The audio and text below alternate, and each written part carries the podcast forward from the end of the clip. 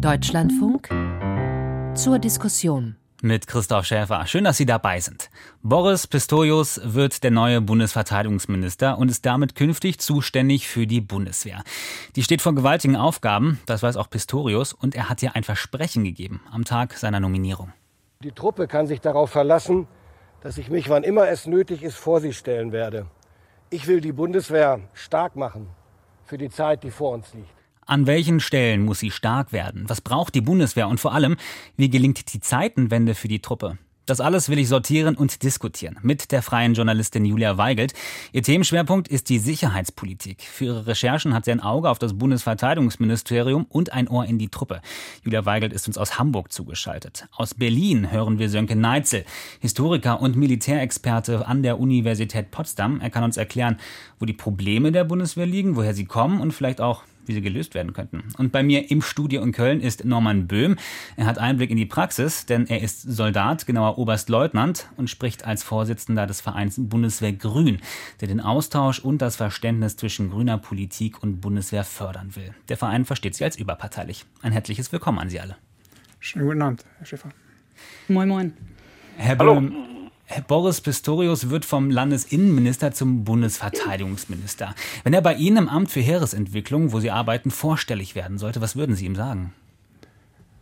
Das ist eine hervorragende Frage. Also erstmal würde ich ihm viel Erfolg wünschen für die jetzt großen Herausforderungen, die, die vor ihm liegen und dass er sich vor allem auch schnell guten Ratschlag holt und auch den, im Prinzip auf die, auf die Leute, die um ihn herum sind, jetzt erstmal setzen kann. Aber da hatte man ja bei ja Vorgängern nicht unbedingt das Gefühl, dass es dort ein offenes Ohr jedes Mal gab für, die, für den Ratschlag, der da vielleicht verteilt wurde. Mhm, Die Ministerin ist ein Grund gewesen, warum seit Wochen, Monaten über den Zustand der Bundeswehr auch diskutiert worden ist. Äh, Sind Sie eigentlich noch gerne Soldat? Ich bin immer noch gerne Soldat, ähm, weil das nicht, also meine Berufszufriedenheit hängt jetzt nicht an der, äh, äh, ich sage jetzt mal daran, wie, wie die Leitungsebene, in dem Fall die Ministerin selber agiert. Da sind andere Faktoren deutlich wichtiger für mich persönlich. Halten Sie denn Ihren neuen Chef, Herrn Pistorius, für geeignet?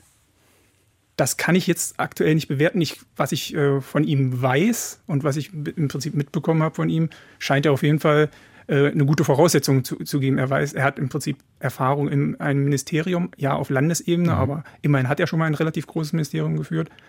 Der ganze Bereich Sicherheit ist ihm halt nicht fremd, auch wenn es halt ein anderer Sicherheitsaspekt ist. Eher Polizei? Genau. Ähm, aber ich denke, auch als Landesinnenminister hat er natürlich auch durchaus mit Bundeswehrstandorten schon zu tun gehabt. Also ganz fremd ist Gerade in Niedersachsen. Genau, gerade in Niedersachsen gibt es einige große Standorte. Und von daher, ähm, ich denke schon, dass er auf jeden Fall, die, also er hat die Möglichkeit auf jeden Fall da, da drin zu, äh, so gut es geht auf diesem Posten, muss man auch sagen, äh, ja, dort zu bestehen und da auch äh, vielleicht sich positiv dann auszuwirken. Ja. Frau Weigelt, äh, Sie als Journalistin, teilen Sie die Einschätzung von Herrn Böhm zu Herrn Pistorius? Ja. Ja, ich teile das natürlich, was es angeht, dass er Erfahrung hat, ja, als äh, niedersächsischer Innenminister. Ähm, seine direkte Art kam wohl auch bei den Polizistinnen und Polizisten ganz gut an. Und so eine direkte Art, das mögen Soldatinnen und Soldaten auch. Ähm, jetzt wird ja schon so frohlockt, er wird der Anwalt der Soldatinnen und Soldaten sein. Das hat er eben ja auch schon gesagt im O-Ton. Er wird sich vor sie stellen, nicht konfliktscheu sein mit Generälen, dem Kanzler. Ich bin mal gespannt, ob das wirklich so sein wird, nachdem ähm, Kanzler Scholz Pistorius schon als seinen Freund vorgestellt hat, was für mich jetzt eher sich so anhört, als hätte er so einen, naja, loyalen Parteisoldaten äh, auf das Amt gesetzt. Und diese direkte Art, die bei Pistorius jetzt so gefeiert wird, die wurde ja Christine Lamprecht vorgeworfen. Ähm, sie wurde ja als zu harsch empfunden und ich finde, das zeigt auch mal wieder, wie Männer und Frauen einfach mit zweierlei Maß gemessen werden. Das zeigt auch die Debatte äh, im Vorfeld um ja, abgeleisteten Wehrdienst. Ja, das fand ich auch, hat mich sehr irritiert, wenn man sich nochmal vorstellt, äh, Volker Rühe zum Beispiel oder Peter Struck, die beide keinen Wehrdienst geleistet haben, viel Respekt in der Truppe äh, bis heute haben, ähm, zu Gutenberg, äh, der Wehrdienst geleistet hat, dafür aber die Bundeswehr geschrumpft hat, die Wehrpflicht ausgesetzt. Also ich glaube, was äh, Frau Lamprecht gefehlt hat, war in erster Linie ein Einfühlungsvermögen und jetzt nicht, ob sie Wehrdienst Okay. geleistet hat oder nicht. Für Ihre Recherchen hören Sie ja auch Soldatinnen und Soldatinnen zu. Und ähm, welchen Eindruck haben Sie denn? Wo sollte der neue Verteidigungsminister in seinem Bereich am dringendsten tätig werden? Wo ist die größte Baustelle? Ich, Ich glaube, die größte Baustelle bei der Bundeswehr ist das Thema Personal. Also wir haben die ganze Zeit, und werden das sicherlich heute ja auch noch tun, über Ausrüstung gesprochen. Das ist natürlich auch total wichtig. Die Bundeswehr braucht Ausrüstung dringend. Da gibt es ganz große Mängel. Aber noch schwieriger äh, als Panzer und Gewehre zu bekommen, ist es einfach Personal zu bekommen. Hm. Die Bundeswehr soll ja bis 2031 stark anwachsen und äh, schon heute sind 20.000 Dienstposten unbesetzt. Vielleicht werden wir, da, werden wir daher noch mal äh, genauer darauf zu sprechen tun. kommen, aber das ist eines der großen Themen auf jeden Fall. Das werden wir definitiv tun. Ähm, Herr Neitzel, Sie als Militärexperte, äh, wie ist denn Ihre Reaktion auf die Personalie Pistorius? Naja, die Bundeswehr ist Kummer gewohnt und ähm, es war klar, dass es eigentlich ähm, in dem Portfolio der möglichen Kandidaten, auch zähle ich jetzt mal den jetzigen Minister drunter, eigentlich keine ideale Besetzung gab. Ich, wenn man verschiedene Dimensionen was soll jemand können, international, Ministerium geführt, die Partei wirken, ähm, aber auch Erfahrung äh, haben, Wissen einfach über diesen komplexen Bereich. Ähm, also keiner, auch die anderen Namen, hätte das alles erfüllt und das äh, zeigt ja auch, dass wir in Deutschland, egal welche Partei wir jetzt nehmen, sicherheitspolitisch jetzt nicht so so übervoll aufgestellt sind. Also wir haben, glaube ich, ähm, für andere Ministerien mehr mehr äh, Politiker, Politikerinnen sagen in der Pipeline. Und wenn man jetzt diesen diesen Ist-Zustand einfach mal nimmt, glaube ich, ist das keine schlechte Wahl. Ähm, ich kann mich meinen Vorrednern anschließen. Ist ja auch in der Presse diskutiert worden, was da für ihn spricht, natürlich ist das eine völlig andere Hausnummer. Und keiner von uns kann äh, beurteilen, ob Herr Pistorius äh, diesem Amt gewachsen ist, wie auch genau seine Verhältnisse zu Olaf Scholz sind. Wird morgen erst vereidigt. Ja, und wie weit auch er, er bereit ist, auch ähm, klare Ansagen zu machen. Frau Lambrecht ist ja loyal bis zur Selbstaufgabe gewesen. Und also das wissen wir alles nicht. Wir können ihm nur gut äh, viel Glück wünschen im Interesse unseres Landes und wir können nur hoffen, dass er mit, äh, mit breiter Brust äh, diese vor ihm liegenden Aufgaben angeht und ich würde sagen, also Personal, äh, da hat Frau Weigelt völlig recht, das ist das zentrale Problem, weil, ähm, wenn ich es richtig sehe, verlassen zurzeit mehr Leute die Bundeswehr als reinkommen und man eigentlich nicht wirklich weiß, wie man dieses Problem lösen soll. Aber ähm, um jetzt auch Personal und Material und so weiter, ich glaube, wir müssen vor allen Dingen das muss Herr Pistorius angehen, ähm, die Strukturen verändern. Mhm. Und mit diesen Strukturen, die aus einer ganz anderen Zeit, ganz anderen Aufgaben kommen, wird die Bundeswehr scheitern. Das ist, und das hat dann wieder auch Auswirkungen aufs Personal. Denn wenn die Schiffe im Hafen liegen und nicht zu See fahren, dann ist es für die Marine schwer, Personal zu gewinnen. Und viel Frustration kommt ja auch aufgrund einer überbordenden Bürokratie. Also Herr Pistorius muss okay. die Bundeswehr schlanker machen und dann wird er auch vielleicht hoffen wir, mehr Personal gewinnen. Da haben Sie auch schon große Baustellen genannt, Herr Neitzel. Ich vernahm ein Zucken in der Leitung von Frau Weigelt. Sie möchten etwas hinzufügen. Ja, ich stimme einfach nur zu. Okay, also, alles klar. Ein zustimmendes Nicken übrigens auch, übrigens auch vor mir im Studio von Herrn Böhm. Ja, also ähm, ich denke auch gerade das Thema Personal ist halt wirklich äh, ein, eine Riesenbaustelle, die noch, ich sag mal, vielleicht in der Öffentlichkeit noch gar nicht so, so ankommt. Aber man merkt es ja auch in anderen, in anderen äh, Bereichen, äh, der Fachkräfte- und Personalmangel und der macht auch halt vor der Bundeswehr nicht halt. Und ähm, da muss man wirklich zusehen, wie man dort äh, eine clevere Lösung findet, letzten Endes. Denn äh, ja, es ist richtig, wir haben aktuell, äh, stehen wir so um, um und bei bei 183.000 Soldatinnen und Soldaten. Ähm, das soll, sind schon seit Jahren 203.000. Und äh, diese Zahlen werden halt auch seit Jahren nicht erreicht. Und es äh, wird sich auch, wenn wir die Demografie uns angucken, auch nicht äh, signifikant sch schnell anwachsen. Das Aber woran liegt das, der Personalmangel? Woran, was ist die Ursache Ihrer Meinung nach, Herr Bim? Na, ist einerseits natürlich, äh, denke ich mal, dass einfach der Pool an Leuten, die, äh, die potenziell in den Arbeitsmarkt kommen. Da sind wir, da sind wir halt in starker Konkurrenz. Äh, das äh, ist natürlich auch gerade in Zeiten von wirtschaftlicher Stärke, sage ich mal, ist das, eine, ist, glaube ich, auch der gesamte öffentliche Dienst immer ein bisschen schwieriger oder hat es schwer, schwerer, Personal zu rekrutieren. Also ist der Arbeitgeber in Teilen unattraktiv, würden Sie sagen? Na, zumindest äh, gibt es andere, die ihm, die wahrscheinlich attraktiver auffallen. Die Bundeswehr hat schon versucht, viel zu machen über diverse äh, Anwerbestrategien, nenne ich es jetzt einfach mal. Okay. Ne? Das, manche davon konnte man auch vielleicht, je nachdem, wie man dazu steht, ja, belächeln, wie auch immer. Aber äh, man hat das schon versucht. Nur äh, letzten Endes hat es ja offenbar bisher nicht, zumindest nicht den Effekt gehabt, den man sich davon versprochen hat. Und da muss man auch vielleicht insgesamt mal dran äh, dann denken, ob man äh, auch bei den Strukturen, das wurde auch teilweise in, diesem, in dieser sogenannten Bestandsaufnahme, die ja nur als Entwurf bisher vorliegt, wurden ja ein paar Ideen angerissen Ja, aber ähm, mhm. da musste man jetzt auch im Prinzip konkrete Umsetzungsschritte mal geben. Äh, Frau Weigelt, ich habe den Eindruck, Sie möchten etwas hm. hinzufügen. Ja, ich kann dazu ergänzen, äh, die Frage ist ja, was kann man machen? Und äh, wenn ich mich mit Soldatinnen und Soldaten unterhalte, dann sagen die mir in erster Linie, ihnen fehlt Vertrauen in ihre politische und in ihre militärische Führung auch auf verschiedenen Ebenen. Also da werden zum einen Probleme gemeldet nach oben, die dann, je weiter diese Meldungen gehen, immer weiter schön geredet werden, aus Angst vor Konflikten. Da werden von Vor Vorgesetzten neue Aufträge ausgegeben, ohne dass dann die Befehlsempfangenden ausreichend Material und Personal haben und sich äh, überfordert und alleingelassen fühlen. Und auch äh, was Soldatinnen, also was Frauen in der Bundeswehr angeht, da höre ich manchmal haarsträubende Geschichten. Ähm, Soldatinnen berichten da immer wieder davon, dass sie so doppelt so viel leisten müssen wie männliche Kameraden für dieselbe Anerkennung. Also da gibt es so Sportgruppen, wo dann der Spieß sagt, äh, wir rennen jetzt so lange, bis die Frau schlapp macht hier, die eine, die in der Gruppe ist. Und das, diese Probleme, die werden teilweise nicht ernst genommen. Herr Böhm. Äh, und das finde ich aber extrem wichtig. Ja? Also, also, ich will das gar nicht äh, wegreden. Also ich denke, dass genau solche Probleme existieren.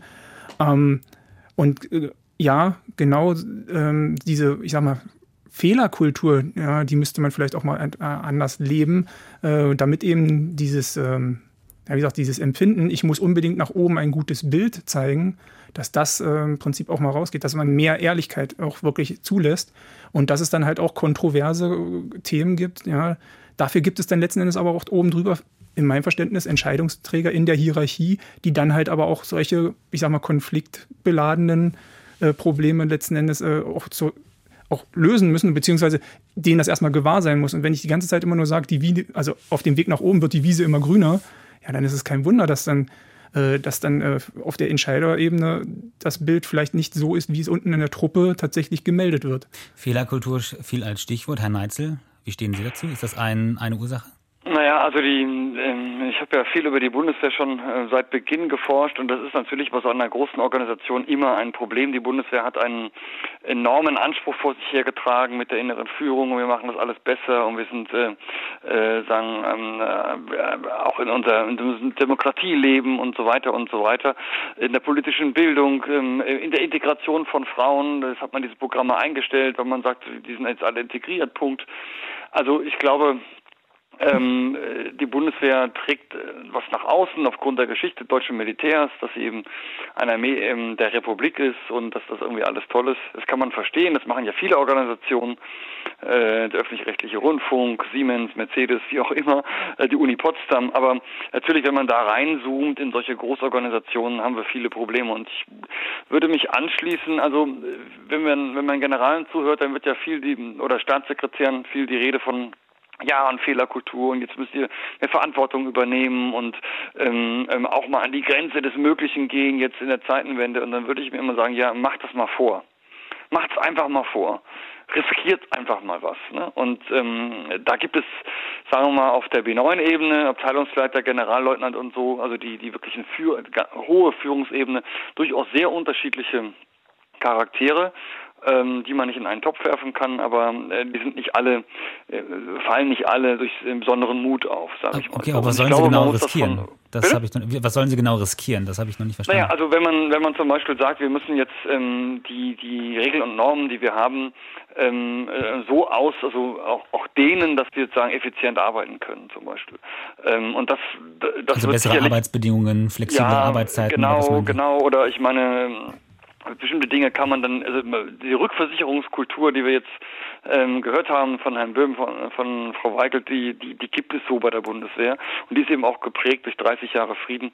Äh, und man muss halt, es ist ja eh egal, man muss ja eh nicht in den scharfen Einsatz gehen, also in den richtigen Krieg ähm, und ich glaube, dass da, ähm, wenn man wirklich eine Kultur einer Institution verändern will, müssen, es ist ein Top-Down-Prozess. Und alles andere bleibt letztlich ähm, Appelle, man müssen auch, muss auch unbequeme Leute befördern, und Leuten und auch eben Ansagen machen. Also man könnte sich ja mal vorstellen, jetzt bin ich jetzt mal ganz provokant, dass also ein äh, Generalinspekteur ähm, in der Situation jetzt dem neuen Verteidigungsminister einfach mal ganz klare Ansagen macht hinter den Kulissen. Es sind die fünf großen Punkte, die geändert werden müssen. und wenn es nicht angegangen wird, dann tritt er zurück. Und wir haben halt den letzten, zurück, letzten Rücktritt haben wir eben 1964. Mhm. Also ist ein bisschen her. Und die, ich glaube, dass also, man muss differenzieren, aber ich glaube, dass viele Soldaten die ähm, die Generalität ähm, nicht so wahrnehmen, dass es da besonders viel Mut gibt. Da äh, tut man ihnen zum Teil Unrecht, weil äh, man mhm. diese Logik nicht versteht, aber ich glaube, da müsste mehr Mut sein, mehr Mut auch auch ähm, also aus der ähm, Truppe mehr Mut auch von der Spitze ja, sozusagen also die Generalität dazu, genau. Ich, da okay. müsste das ist sicherlich ein Thema, was man angeben muss. Also es wird nicht durch Appelle sich verändern, sondern nur durch eine veränderte soziale Praxis. Und okay. die muss von oben angestoßen werden mehr Ansagen aus der Truppe an die Ministerspitze sozusagen. Herr Böhm, gehen Sie damit? Na, also mehr Ansagen aus der Truppe ist, glaube ich, nicht mal unbedingt das Problem. Die Frage ist ja, was passiert sozusagen zwischen der Truppe und der Leitungsebene gibt es ja noch einen relativ großen Filter. Also jetzt müsste man Herrn Neitzel fragen, wo er dann sozusagen Truppe definiert.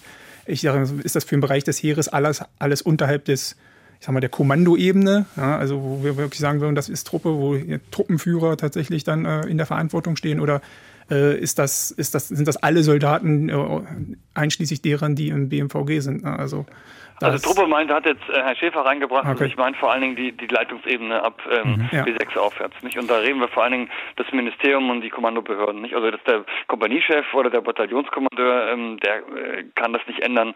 Ähm, ähm, und der überblickt ja ähm, in der großen, äh, im Großen die Institution auch nicht, aber die diejenigen, die wirklich diese Institution führen in den einzelnen Behörden, im Ministerium, in den Abteilungen, äh, bei den Teilstreitkräften. Aber da müssen, glaube ich, klare Ansagen kommen, was ja zum Teil auch passiert. Mhm. Ähm, und wir natürlich immer das Problem haben, das müssen wir auch ehrlicherweise sagen, wir wissen natürlich nicht, was der Generalinspekteur mit der Ministerin oder dem Minister mhm. bespricht. Äh, und das ist so ein Closed Circle. Ähm, insofern wir es auch relativ schwer beurteilen können. Aber Herr Neitzel, Aber, das sind ja. jetzt Fehlerkultur, das sind ähm, sozusagen Kommunikation im Arbeitgeber oder auch von Seiten ja. des Arbeitgebers Bundeswehr. Personalmangel hat ja auch etwas rein damit zu tun, ähm, mit Bewerbungen und physischer Anwesenheit etc. pp. Ein gangbares Mittel wäre ja vielleicht auch wieder, ich sag mal, die Wehrpflicht einzuführen. Herr Böhm, Sie schütteln mit dem Kopf. Warum? Ja. ja weil ich, weil ich einfach sehe, also gibt es mehrere Probleme. Einerseits ähm, ist einfach diese, der Bedarf an reinen Wehrpflichtigen, äh, da geht es im Prinzip an dem vorbei, was wir als Personal brauchen. Das ist viel spezialisierteres Personal. Ich brauche viel mehr Zeit, als ich äh, äh, als ich eigentlich habe, um einen äh, Wehr, also was ich habe beim Wehrpflichtigen, um ihn auszubilden, um ihn dann auch wirklich davon, ich sag mal, gewinnbringend für die Organisation einsetzen zu können. Der zweite Punkt ist, ich habe gar, ich habe auch diese ganze Organisationsstruktur überhaupt nicht mehr, um noch äh, die Wehrpflicht jetzt einfach mal so schnell wieder aufleben zu lassen und zu sagen, okay, ne, das, das geht halt los bei den äh, Kreiswehrersatzämtern und so weiter, also was es früher alles gab. Die, äh, die Ausbildungskapazitäten. Ja, auch die, auch die Ausbildungskapazitäten habe ich ja gar nicht in, in dem Maß und die kann ich jetzt auch immer nicht eben so schnell wieder aufbauen. Ich brauche ja Person, ich brauche äh, Kasernen, wo ich das dann auch durchführen mhm. kann, wenn ich jetzt wieder äh, quartalsweise oder wie auch immer man sich das dann vorstellen würde. Worüber man reden könnte, wäre meines Erachtens, zumindest die Diskussion mal anzustoßen, eine allgemeine Dienstpflicht, wo die Bundeswehr mhm. dann eine Option von vielen ist, aber dann halt auch nur äh, halt nicht ähm, sozusagen im Bereich der Zahlen, die wir bei der Wehrpflicht hatten, sondern halt vielleicht ein, jetzt mal ins Blaue gesprochen, jetzt, ohne es jetzt äh, strukturell herleiten zu können, einen, einen geringeren Tausenderbereich pro Jahr. Das ist ja auch das, was der Bundespräsident hm. vorgeschlagen hat. Das war, da haben Sie sich überschnitten. Ich würde erstmal das äh, Wort an Frau Weigelt äh, äh, geben, aber ich vernahm auch, ja. Herr Neitzel, Sie wollen danach was sagen. Ja. Frau Weigelt, gerne. Ich würde gerne nochmal, äh, was Herr Neitzel gesagt hat, noch ein bisschen konkreter machen, aber vorher nochmal zum Thema Dienstpflicht. Die FDP hat mal ausgerechnet, dass das im Jahr um die 15 Milliarden Euro kosten würde.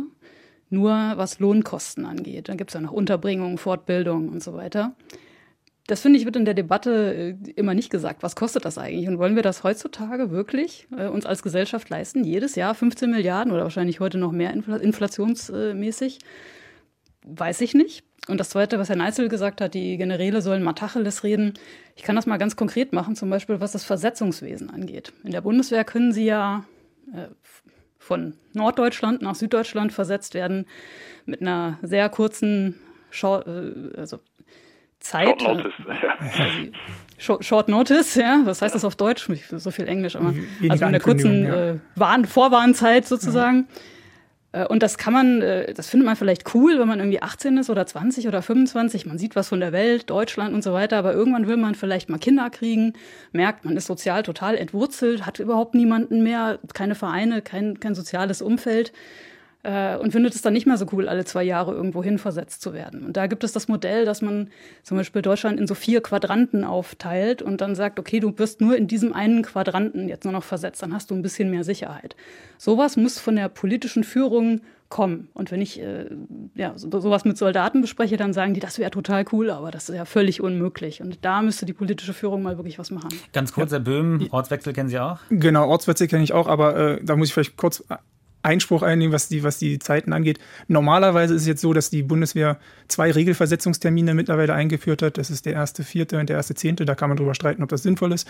Aber auf jeden Fall, die gibt es. Und es ist auch eigentlich mittlerweile die Standardpraxis, dass es ein halbes Jahr Vorwarnzeit gibt. Das sollte nicht unterschritten werden. Es gibt Fälle, wo das nicht passiert. Ja, aber das ist dann auch mit Einwilligung des Soldaten. Also es ist schon sehr schwer äh, heutzutage. Da gibt es schon einige äh, ich sag mal, Mittel auch für den einzelnen Betroffenen jetzt nicht einfach mal so von A nach B geschickt zu werden. Also man ist nicht ganz ausgeliefert. Man ist nicht ganz ausgeliefert. Das war vielleicht in der Vergangenheit anders. Herr Neitzel wartet noch. Ähm, ja, ist die eine Frage, wie sich das dann auf die, auf die Akte auswirkt, ne, wenn man sagt, ich möchte nicht verletzt, versetzt werden.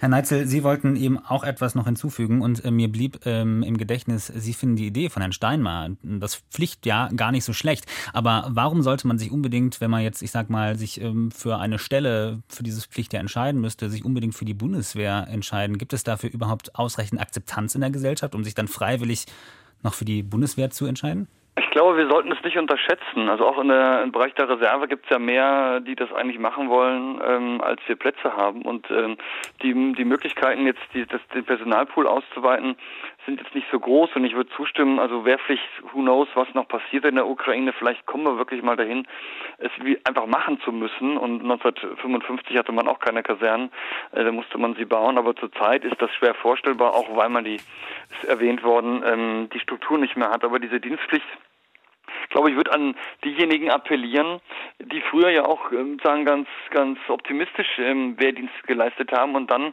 ähm, bei der Bundeswehr hängen geblieben sind. Und ähm, das, das ist ja diesen diesen Pool und etliche heutige Generale äh, haben als Wehrpflichtige angefangen und sind dann ähm, bei der Bundeswehr geblieben. Also ist es, wir sollten es nicht so so ein Bild haben, äh, eh hat keiner Bock auf die Armee und so weiter. Es ist nur in der, in der, mit einer Professional Army eben sehr viel schwieriger. Und ich, wenn sich die rechtlichen, es ist ein rechtliches Problem, wenn sich die rechtlichen Hürden, ähm, ähm, ähm, also wenn das, wenn das möglich wäre, dann halte ich äh, wirklich was davon. Und man muss, glaube ich, also man wird irgendwelche solche Wege finden. Es wird ja auch diskutiert, ähm, die Bundeswehr für EU-Bürger zu öffnen, so wie die Polizei.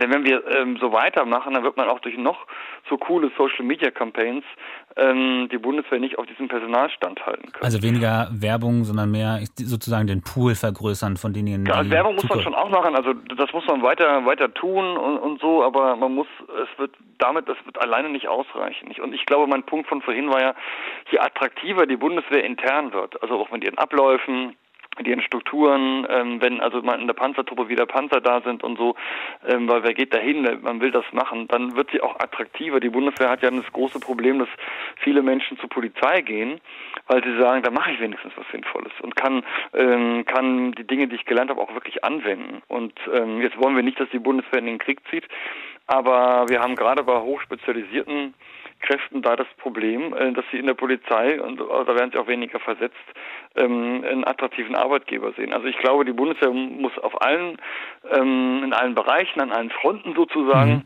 mhm. sich verbessern, dann wird sie auch wieder attraktiver werden und du musst das Potenzial vergrößern. Okay. Ja. Da, also da, genau, also das, da, da stimme ich voll zu, dass gerade die ähm, diese Berufszufriedenheit äh, oder auch die Attraktivität durchaus damit zusammenhängt, dass ich auch das, wofür ich eigentlich mal dann gedacht habe, in die Bundeswehr zu gehen, dass ich das auch wirklich machen kann. Ja, also er hat es gerade schon äh, gesagt, äh, die Panzer, Leute, die zur Panzertruppe gehen, möchten halt natürlich auch dann in einem Panzer eingesetzt werden und auch, äh, dass das funktioniert und das auch regelmäßig machen können und nicht äh, ich sage jetzt mal, ihren Turn abwarten, bis mal wieder etwas fertig ist und äh, verfügbar ist. Und äh, da kommen wir, glaube ich, auch genau auf den Punkt, der ja auch recht wichtig ist, ähm, die materielle Einsatzbereitschaft da auch deutlich nach oben zu bringen. Und ähm, wie gesagt, das rein, was immer gesagt wird hier finanziell, äh, das ist, wenn ich mich mit Kameraden und äh, Kameradinnen unterhalte, das Geld ist nicht unbedingt der ausschlaggebende Faktor, sondern tatsächlich eher die Arbeitsbedingungen ringsherum. Und gerade dieses Thema, äh, ich möchte das machen, wofür ich eigentlich mal hierher gekommen bin. Der Punkt ist angekommen. Sie hören den Deutschlandfunk mit der Sendung zur Diskussion. Unser Thema Bundeswehr in der Zeitenwende. Wie gelingt der Truppe der Neustart? Mit dabei ist der Soldat Norman Böhme, den Sie gerade gehört haben, die freie Journalistin Jula Weigelt und der Militärexperte Sönke Neitzel. Die Stichworte Finanzierung und Ausstattung, die sind bereits gefallen und ähm, im Dezember sind bei einer Schießübung 18 Schützenpanzer des Typs Puma ausgefallen. Ist dieses Beispiel repräsentativ für die Ausstattung der Bundeswehr, Herr Neitzel? Ach ja, diese Puma-Frage hätten wir bisher nie äh, öffentlich diskutiert, weil sie ist einfach äh, komplexer. Und ähm, also erstmal dürfen die nicht ausfallen, das ist natürlich ein Problem. Auf der anderen Seite sind 17 ja offenbar wieder äh, halbwegs einsatzbereit und wir müssen immer sehen, also was der Puma wirklich zeigt, ist, dass wir einfach Gerät haben, nicht nur in der, in der, im Heer, auch in der Marine, das für völlig andere Aufgaben designt worden ist. Aber ich habe ja gefragt, ob das repräsentativ ist, dieser Ausfall. Ja, also, also ja und nein. Also wir haben ja anderes Gerät wie den Leopard, der, der, der eigentlich ganz gut funktioniert ähm, und so weiter. Also es gibt bestimmte Hightech-Produkte, die für ganz andere äh, Sachen gebaut wurden, nämlich für Auslandseinsätze und die machen jetzt Probleme. Wir haben ein Overengineering, ja, das, das wäre wieder repräsentativ, ähm, aber der Puma alleine, also ähm, ähm, jetzt hängt man sich sozusagen daran auf. Also ähm, es war die Einsatzbereitschaft der, dieser Brigade der Speerspitze war nie gefährdet, weil man schon von vornherein zwei Kompanien Marder äh, in, in Reserve gehalten hat. Der Puma ist ein spezielles Problem, aber äh, also so ganz für die Bundeswehr würde ich würde ich da ein Fragezeichen machen. Weil wir haben andere Bereiche, wo wir wieder andere Probleme haben. Also im, im Eurofighter, der mittlerweile ziemlich gut fliegt. Und, Aber ähm, was ich interessant finde, Sie haben ähm, formuliert äh, für Auslandseinsätze geeignet. Ja. Ist ja. das derzeit eher der Fokus für die Bundeswehr als ich sag mal die Landes- und äh, Bündnisverteidigung? Nee, der, der, der, Puma ist halt äh, Anfang der 2000er designt worden mit den Anforderungen, die damals wichtig waren: Luftverladbarkeit, maximaler Schutz und nicht irgendwie dass man das Ding schnell warten kann. Also man braucht beim Puma 24 Stunden, um eine Batterie zu wechseln. Das schien halt im Auslandseinsatz nicht so entscheidend zu sein. Und ähm, seit 2014, aber vor allen Dingen natürlich jetzt seit Februar diesen äh, 22, ist die Landes- und Bündnisverteidigung entscheidend. Und jetzt merkt man auch zum Beispiel in der Marine, man hat irgendwie eine Fregatte gebaut für Auslandseinsätze, die eigentlich für diese diese Landesbündnisverteidigung gar nicht geeignet ist. Also wenn Sie sagen, ganz kurz, es braucht einen Paradigmenwechsel, gerade ja, seit ja, dem... Das ist, das ist klar, das ist auch in der Bundeswehr jedem klar, das steht in allen Papieren, äh, der Fokus ist Landesbündnisverteidigung und man muss eher fürchten, dass die Lehren aus den, aus den Out-of-Error-Ansätzen vergessen werden in der Bundeswehr. Aber der, der Fokus ist im, in der Truppe und auch in der Führung und im Ministerium und in den Ämtern eigentlich aus meiner Sicht ähm, schon da. Das mhm. ist, da kann nur, man hat halt, das geht halt alles nicht so schnell. Und jetzt hat man halt diese 350 Schützen Panzer Puma, die wird man jetzt ja nicht ins Altmetall werfen.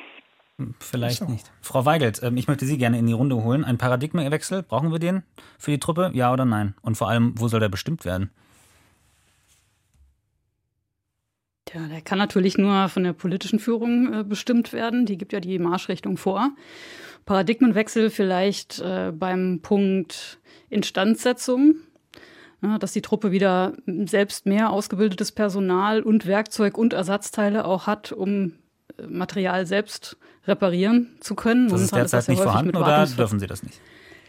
Das ist momentan häufig ausgelagert mit Wartungs Wartungsverträge äh, an die Industrie. Finde ich auch äh, unter den damaligen Gesichtspunkten, Herr Neisel hat es schon angesprochen, äh, der, der, Puma ist äh, schon länger geplant, unter den damaligen Gesichtspunkten nicht so schlecht, wenn man sagt, man hat zu wenig Soldatinnen und Soldaten. Wir versuchen alles auszulagern, was äh, Zivilisten halbwegs machen können, Kasernen bewachen, Panzer reparieren. Äh, heute ist das halt anders. Und da könnte man schon sagen, es wäre schon gut, wenn jedes Bataillon wieder so seine eigene Instandsetzung bekommt und natürlich auch mehr Material, weil wenn die Bundeswehr so schön sagt, wir erfüllen all, alle unsere Auslandseinsätze, alle unsere Aufträge, das bedeutet, dass Material aus, äh, ja, aus Deutschland abgezogen wird und in die Einsätze geht und dann mhm. in Deutschland kaum was da ist und die vorhandenen Pumas zum Beispiel dann von Einheit zu Einheit weitergereicht werden und ja, zu wenig gewartet werden. Also da könnte man schon was machen. Okay, mehr Wartung, mehr Instandsetzung durch die Bundeswehr selbst. Herr Böhm, Sie möchten etwas hinzufügen? Ja, genau. Also das, ich würde den Punkt nur unterstreichen, dass, also ja, wir haben natürlich noch eigene Instandsetzungskräfte, aber das kommt halt immer auf das jeweilige System an, was jetzt äh, im Prinzip selber instand gehalten werden muss. Wie viel darf die Truppe auch dran machen? Also was wird sozusagen von Haus aus schon vergeben an die Industrie? Ähm, die eigentlich in die, die dann sozusagen die, ich sag mal, die tiefer gehenden Arbeiten mhm. teilweise mhm. durchführen soll. Ja, ähm, und dann ist natürlich das Thema, äh, ich sag mal, Ersatzteilversorgung. Das hat man leider auch, äh, äh ich sage jetzt mal, in der Zeit, als die Haushaltsmittel noch knapper waren, äh, hat man auch da versäumt oder bewusst darauf verzichtet, äh, die, diese Pakete mitzubestellen. Einfach um zu sagen, ja, wir haben halt den großen Sparzwang und entweder ihr nehmt jetzt sozusagen das, dieses Produkt ohne das Paket oder wir können es insgesamt nicht, nicht umsetzen. Und dann hat man sich leider für den Weg entschieden, sage ich mal, äh, diesen, diesen Aspekt quasi außen auszulagern und sozusagen, naja, das wird schon nicht so schlimm werden. Und jetzt, das hat natürlich mit dem, ich sag mal, ein Schlagwort, was bei uns äh, gerne benutzt wird, kriegstauglich nichts mehr zu tun. Mhm. Haben Sie da ein Beispiel aus Ihrer, aus Ihrer Laufbahn als Soldat, wo Sie aufgefallen ist, da sind Ihnen die Hände gebunden, wenn es um die Wartung geht? Ähm, also ich persönlich jetzt nicht, weil ich aber auch im, äh, im Bereich eher der, der IT- und Fernmeldebereich äh, komme. Da ist das äh, nicht, nicht so extrem der Fall. Aber ähm, gerade der Puma ist wieder so ein, so ein schönes Beispiel dafür, äh, wo halt ab einer bestimmten, wie gesagt, ab einer bestimmten Tiefe dann die äh, Industrie, äh, wo es schon angelegt ist, ja, dass die Industrie dann dabei ist. Und wenn ich dann, wenn ich da sowas höre wie, ja, hätte da die, also die Heeresinstandsetzungslogistik, also diese Hill dabei gehabt oder halt Vertreter der Industrie, mhm. dann wäre das wahrscheinlich gar nicht so weit gekommen. Aber dann muss ich mir die Frage stellen, im das Krieg ist, kann ich auch nicht die Genau, ja, das tun wir, genau, das ist, das ist, das, das ist doch vom, das ist vom Konzept her dann ja nicht, äh, nicht mehr das, was wir brauchen. Dass man das jetzt nicht über, äh, über Nacht umstellen kann, mhm. ist klar, aber genau dieser Mindset muss halt wieder her. Ja. Über Nacht ähm, umsetzen, ich sage, jetzt baue jetzt mal eine Brücke. Über Nacht werden auch nicht die 100 Milliarden Euro ausgegeben, die ähm, für die Bundeswehr bereitgestellt äh, werden. Die sollen im Laufe der nächsten Jahre äh, ankommen und dementsprechend auch investiert werden. Merken Sie da schon etwas, dass das Geld irgendwo ankommt, dass das Geld irgendeine Wirkung hat? Was würden Sie sagen aus also, der Praxis? Also Jetzt aktuell kann das noch gar nicht äh, passieren. Also vielleicht in marginalen Margen, aber da müsste ich jetzt auch äh, nachschauen, was tatsächlich schon äh, aus diesem Sondervermögen tatsächlich finanziert, also wirklich umgesetzt werden konnte. Aber ich denke, da wird es äh, bei den kleinen, mal, vermeintlich kleineren mhm. Sachen wie äh, der persönlichen Ausrüstung und sowas, das wird man vielleicht als erstes spüren können. Aber aktuell kann es aufgrund der, der Prozesse, die auch dahinter laufen, noch gar keine wirklichen Auswirkungen mhm. in der Truppe geben. Das ist einfach, da müsste man halt, dazu muss man halt kennen, wie dieses System funktioniert. Frau Weigel, eine Frage an Sie. Ähm, hat das auch äh, eine Ursache oder liegt die Ursache auch beim im Beschaffungswesen? Also es gibt in Koblenz ja das Bundeswehrbeschaffungsamt, das ähm, meistens, wenn es darum geht, äh, Ausrüstung für die Bundeswehr zu bekommen, nicht im besten Licht steht, weil die Regeln einfach so kompliziert und langwierig sein. Ja, es würde jetzt die Sendung, glaube ich, sprengen, da äh, alle Probleme aufzuzählen. Aber eins ist sicherlich, dass das Amt einfach eine riesige Behörde ist äh, mit äh, Unterbesetzung. Personalmangel Viele haben Stellen wir sind nicht besetzt. Personalmangel, Wie viele geht genau, es da ungefähr? Ja haben Sie da eine Dimension für uns? Boah, 1000 habe ich zuletzt in Erinnerung, aber da müssen, können Sie mich auch ergänzen, Herr Neitzel, Herr Böhm, wenn Sie da eine andere Zahl 2000 haben. 2000 Stellen, glaube ich, sind ja. nicht besetzt. Das, 2000 Stellen. Ja. Und das von, von ungefähr, also von ungefähr 11.000, die, die jetzt direkt dort. Okay. Ja, also das ist ein Problem. Ähm, dann ist aber natürlich auch ein Problem die Verträge, die das Verteidigungsministerium mit der Industrie macht. Ähm, dass zu häufig auch ja, ähm, Verträge zugunsten der Rüstungsindustrie ausgehandelt werden mit verkürzten Gewährleistungsfristen oder auch äh, geringen Haftungssummen oder Konditionalstrafen, was dann auch wieder negativ in der Truppe ankommt. Was heißt das genau? Naja, also wenn äh, Material dann ausfällt, dass äh, die Industrie eben keine Gewährleistung, also keine finanzielle, ähm, keine finanziellen Erstattungen leisten muss oder eben diese Haftungssummen dann zu gering sind. Ja, oder, oder ganz praktisch, wenn sie das äh, in, in der Produkt, ich sag mal, Produktentwicklung oder in der Einführung sind, letzten Endes dieses, dieses Geräts. Und dann gibt es ja bestimmte Abnahmekriterien, ne, also ein Meilenstein in jedem Projekt. Und wenn der Meilenstein halt nicht erfüllt wird, dann ist es aber selten so, dass dafür dann entsprechende Strafen fällig werden. Und das okay. ist halt ne, natürlich eine, das liegt dann wieder auch auf Seiten der Bundeswehr, diese Verträge so zu schließen, dass man da die Industrie auch ein bisschen mehr, ich sag mal, knebeln könnte, was das angeht. Mhm, das war ähm, Norman Böhm vom Verband Bundeswehr Grün. Herr Neitzel, ich möchte Sie in die Runde zurückholen. Müssen wir am Beschaffungswesen etwas ändern? Und wenn ja, was? Ja, das ist natürlich jedem klar, dass wir da was ändern müssen. Und ich wäre jetzt nicht in der Position, wirklich die konkreten Vorschläge zu machen ähm, für die Experten. Das ist mir zu kompliziert. Ich habe es bis heute nicht verstanden. Aber dass wir was ändern müssen, dass es zu ja, komplex ist, dass es nicht funktioniert ist, das, das ist irgendwie klar. Nicht? Und da, da haben wir einfach auch jetzt in der Zeit von Ministerin Lamprecht einfach äh, zu wenig gesehen, zu wenig Anspruch gesehen, auch in der Zeit von AKK. Wir müssen da endlich ähm, zu schlankeren Strukturen kommen. Da gibt es mehrere Vorschläge. Also die Holländer haben ihr, ihr Bundeswehrbeschaffungsamt, sage ich jetzt mal, aufgelöst. Ähm, egal welche Lösung man findet, ähm, so offensichtlich funktioniert es nicht. Und wie man es ja macht, also der Inspektor der Luftwaffe hat sich einfach entschieden, ähm, die Hälfte der Woche in Koblenz zu verbringen, um mit dem Projektleiter Eurofighter ähm, ständig direkt zu sprechen.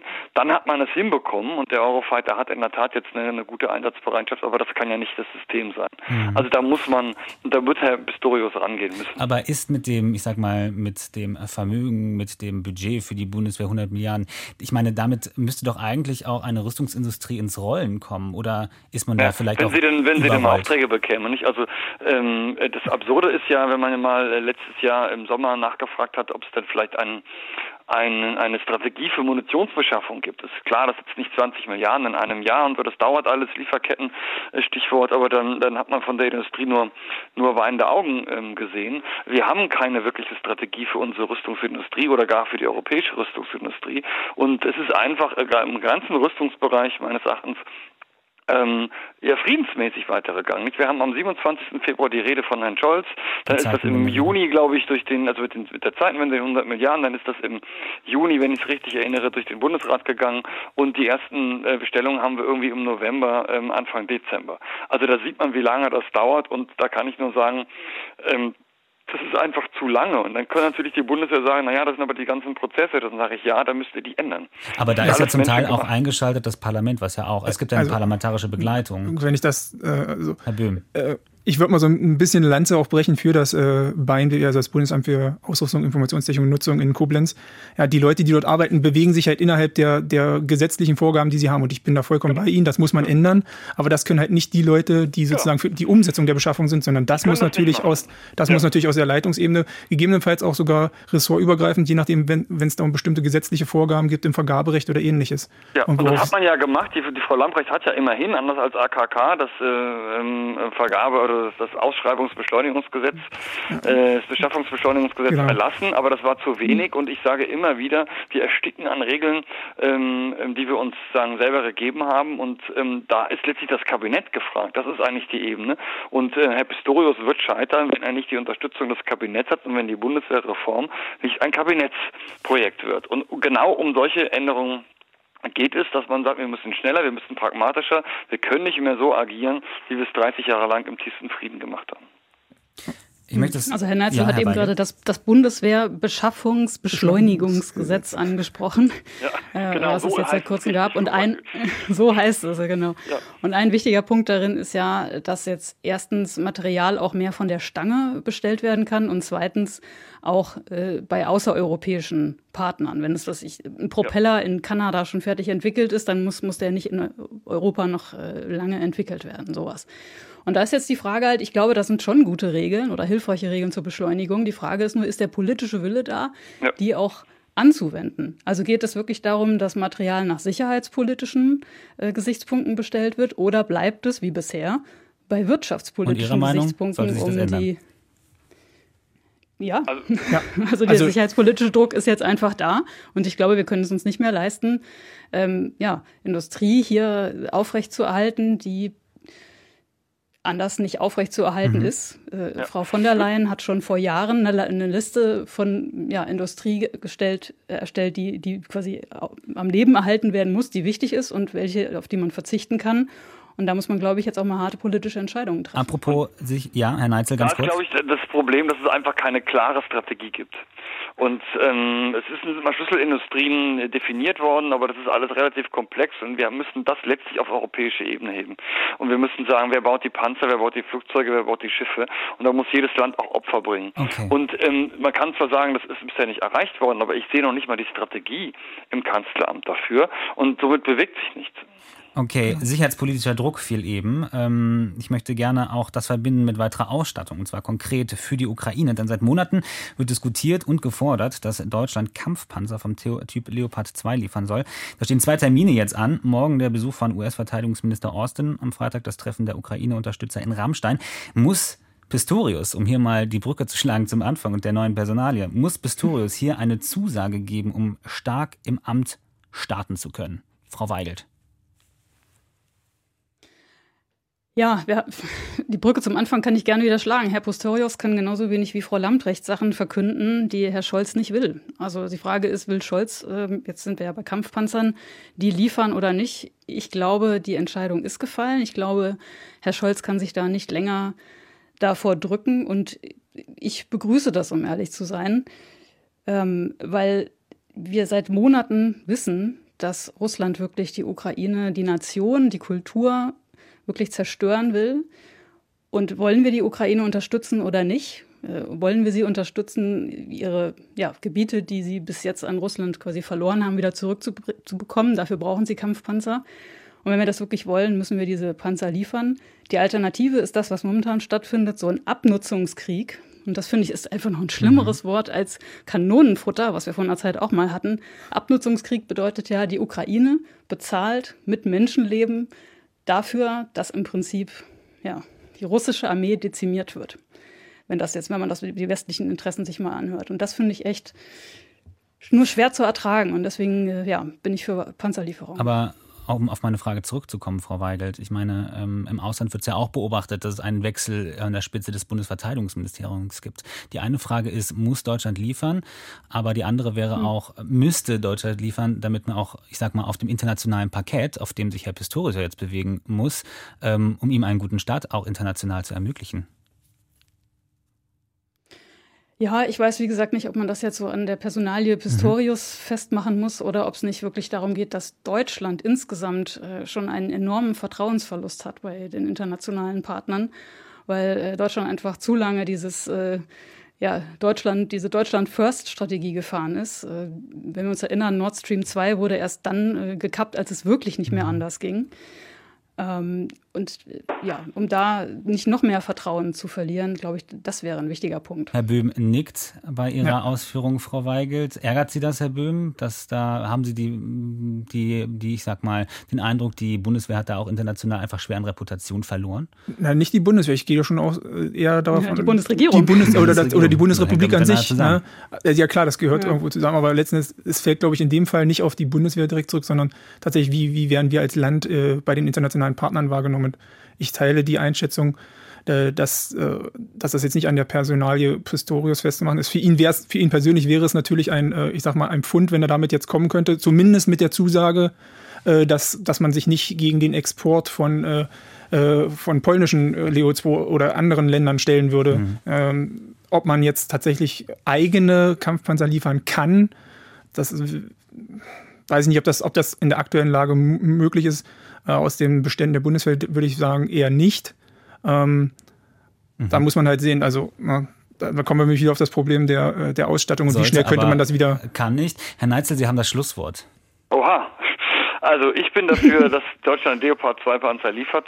Sie müssen das eigentlich tun, sonst machen sie sich international unglaubwürdig und ich glaube, sie werden es auch tun, denn die Strategie war immer seit 30 Jahren immer zu schauen, was die anderen machen und wenn der politische Druck zu groß wird, war man eben auch bereit nach vorne zu gehen. Ich sehe Kosovo-Krieg, ähm, Tornado-Einsatz ähm, Afghanistan und so weiter und auch jetzt hat man sich bewegt. Also ich glaube, dass jetzt, wenn die Polen äh, damit beginnen, äh, wenn sie sogar drohen, sie liefern den Leopard ohne deutsche Zustimmung ich glaube, da kommen die Deutschen nicht mehr raus mhm. und es ist ein Verzögerungsgefecht. Und hier setzen wir einen Schlusspunkt. Wir haben diskutiert über Personalmangel in der Bundeswehr, über Ausstattungsmängel, über die kommenden Tage für Herrn Pistorius. Bei mir äh, zu Gast waren der Oberstleutnant Norman Böhm vom Bundeswehr Grün, hier bei mir in Köln im Studio.